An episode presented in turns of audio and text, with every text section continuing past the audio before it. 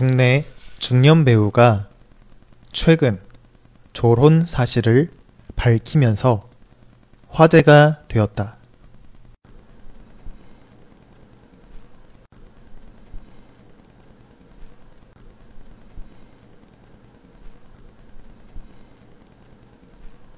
중년 배우가 최근 졸혼 사실을 밝히면서 화제가 되었다.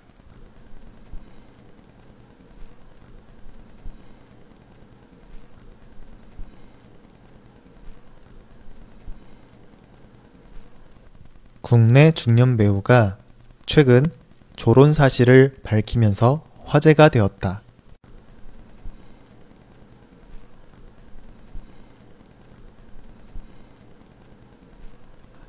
졸혼이란 결혼을 졸업한다 라는 뜻으로 결혼 생활을 마무리하고 자유로운 자신의 삶을 사는 것을 말한다.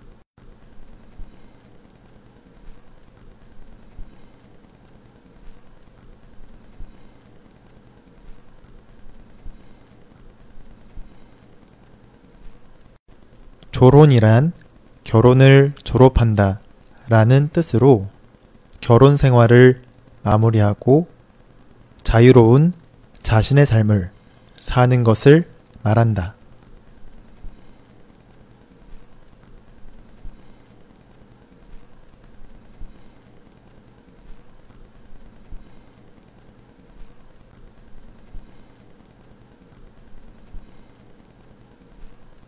졸혼이란 결혼을 졸업한다 라는 뜻으로 결혼 생활을 마무리하고 자유로운 자신의 삶을 사는 것을 말한다.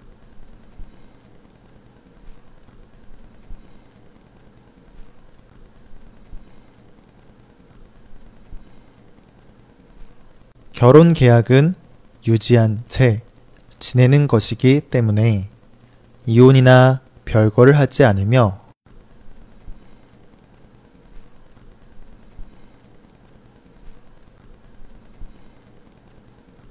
결혼 계약은 유지한 채 지내는 것이기 때문에 이혼이나 별거를 하지 않으며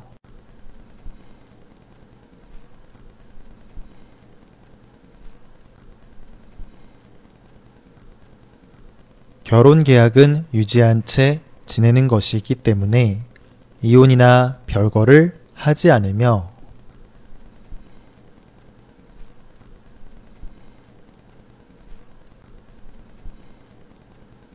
재산 분할 등 법적인 분쟁을 벌이지 않아 서로에 대한 적대적인 관계를 만들지 않는다는 장점이 있다.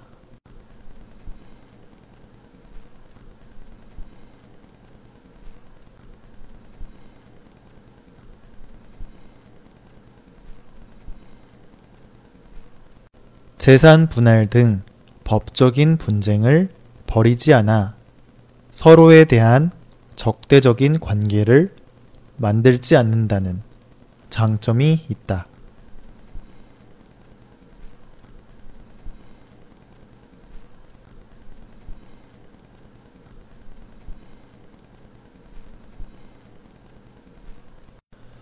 재산 분할 등 법적인 분쟁을 벌이지 않아 서로에 대한 적대적인 관계를 만들지 않는다는 장점이 있다.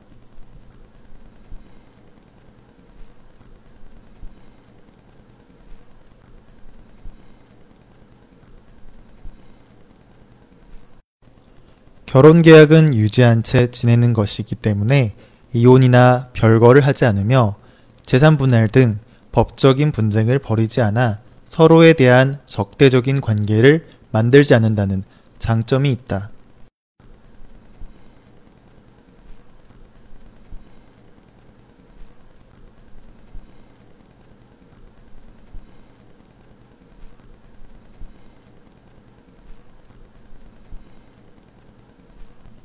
조로는 황혼 이혼의 사회적인 문제로 인해 일본에서 2004년에 처음 제안된 개념이며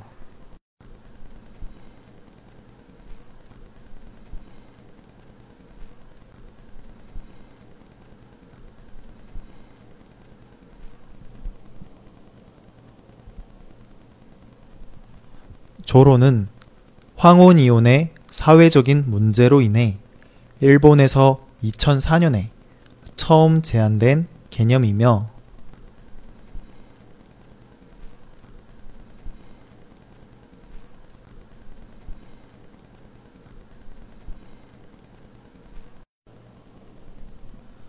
조로는 황혼이혼의 사회적인 문제로 인해 일본에서 2004년에 처음 제안된 개념이며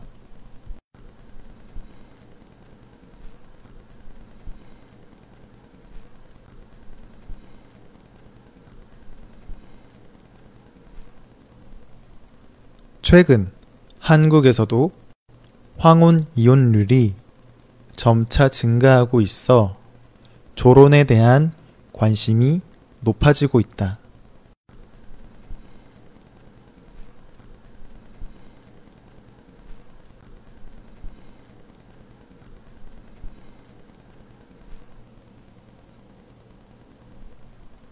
최근 한국에서도 황혼 이혼율이 점차 증가하고 있어 조론에 대한 관심이 높아지고 있다.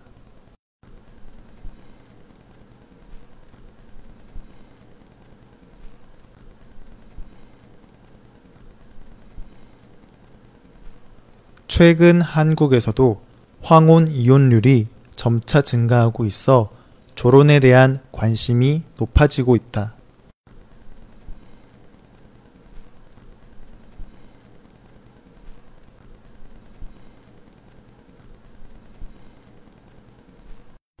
조론은 황혼 이혼의 사회적인 문제로 인해 일본에서 2004년에 처음 제안된 개념이며 최근 한국에서도 황혼 이혼율이 점차 증가하고 있어 조론에 대한 관심이 높아지고 있다.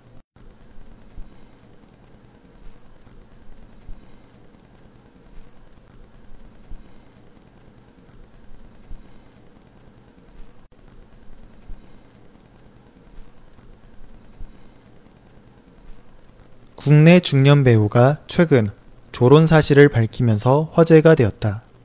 조론이란 결혼을 졸업한다 라는 뜻으로 결혼 생활을 마무리하고 자유로운 자신의 삶을 사는 것을 말한다. 결혼 계약은 유지한 채 지내는 것이기 때문에 이혼이나 별거를 하지 않으며 재산 분할 등 법적인 분쟁을 벌이지 않아 서로에 대한 적대적인 관계를 만들지 않는다는 장점이 있다. 조로는 황혼 이혼의 사회적인 문제로 인해 일본에서 2004년에 처음 제안된 개념이며 최근 한국에서도 황혼 이혼율이 점차 증가하고 있어 조론에 대한 관심이 높아지고 있다.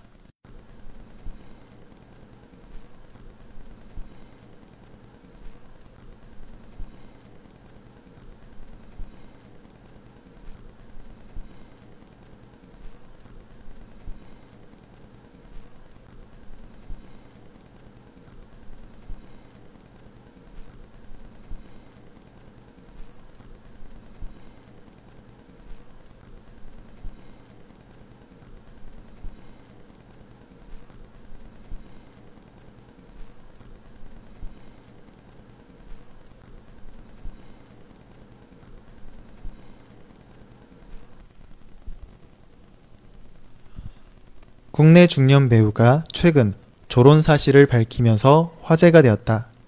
조론이란 결혼을 졸업한다 라는 뜻으로 결혼 생활을 마무리하고 자유로운 자신의 삶을 사는 것을 말한다. 결혼 계약은 유지한 채 지내는 것이기 때문에 이혼이나 별거를 하지 않으며 재산 분할 등 법적인 분쟁을 벌이지 않아 서로에 대한 적대적인 관계를 만들지 않는다는 장점이 있다.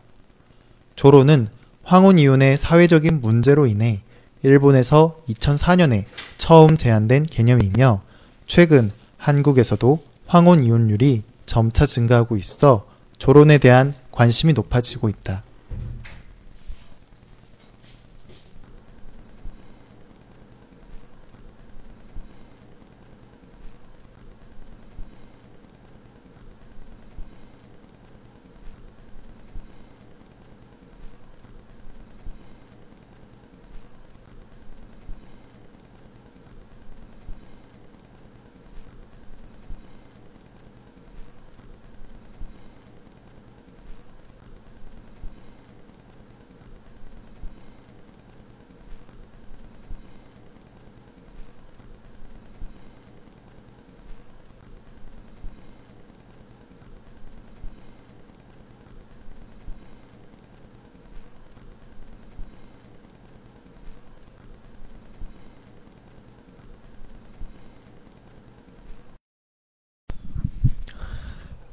국내 중년 배우가 최근 조론 사실을 밝히면서 화제가 되었다. 조론이란 결혼을 졸업한다 라는 뜻으로 결혼 생활을 마무리하고 자유로운 자신의 삶을 사는 것을 말한다. 결혼 계약은 유지한 채 지내는 것이기 때문에 이혼이나 별거를 하지 않으며 재산 분할 등 법적인 분쟁을 벌이지 않아 서로에 대한 적대적인 관계를 만들지 않는다는 장점이 있다. 조론은 황혼 이혼의 사회적인 문제로 인해 일본에서 2004년에 처음 제한된 개념이며 최근 한국에서도 황혼 이혼율이 점차 증가하고 있어 조론에 대한 관심이 높아지고 있다.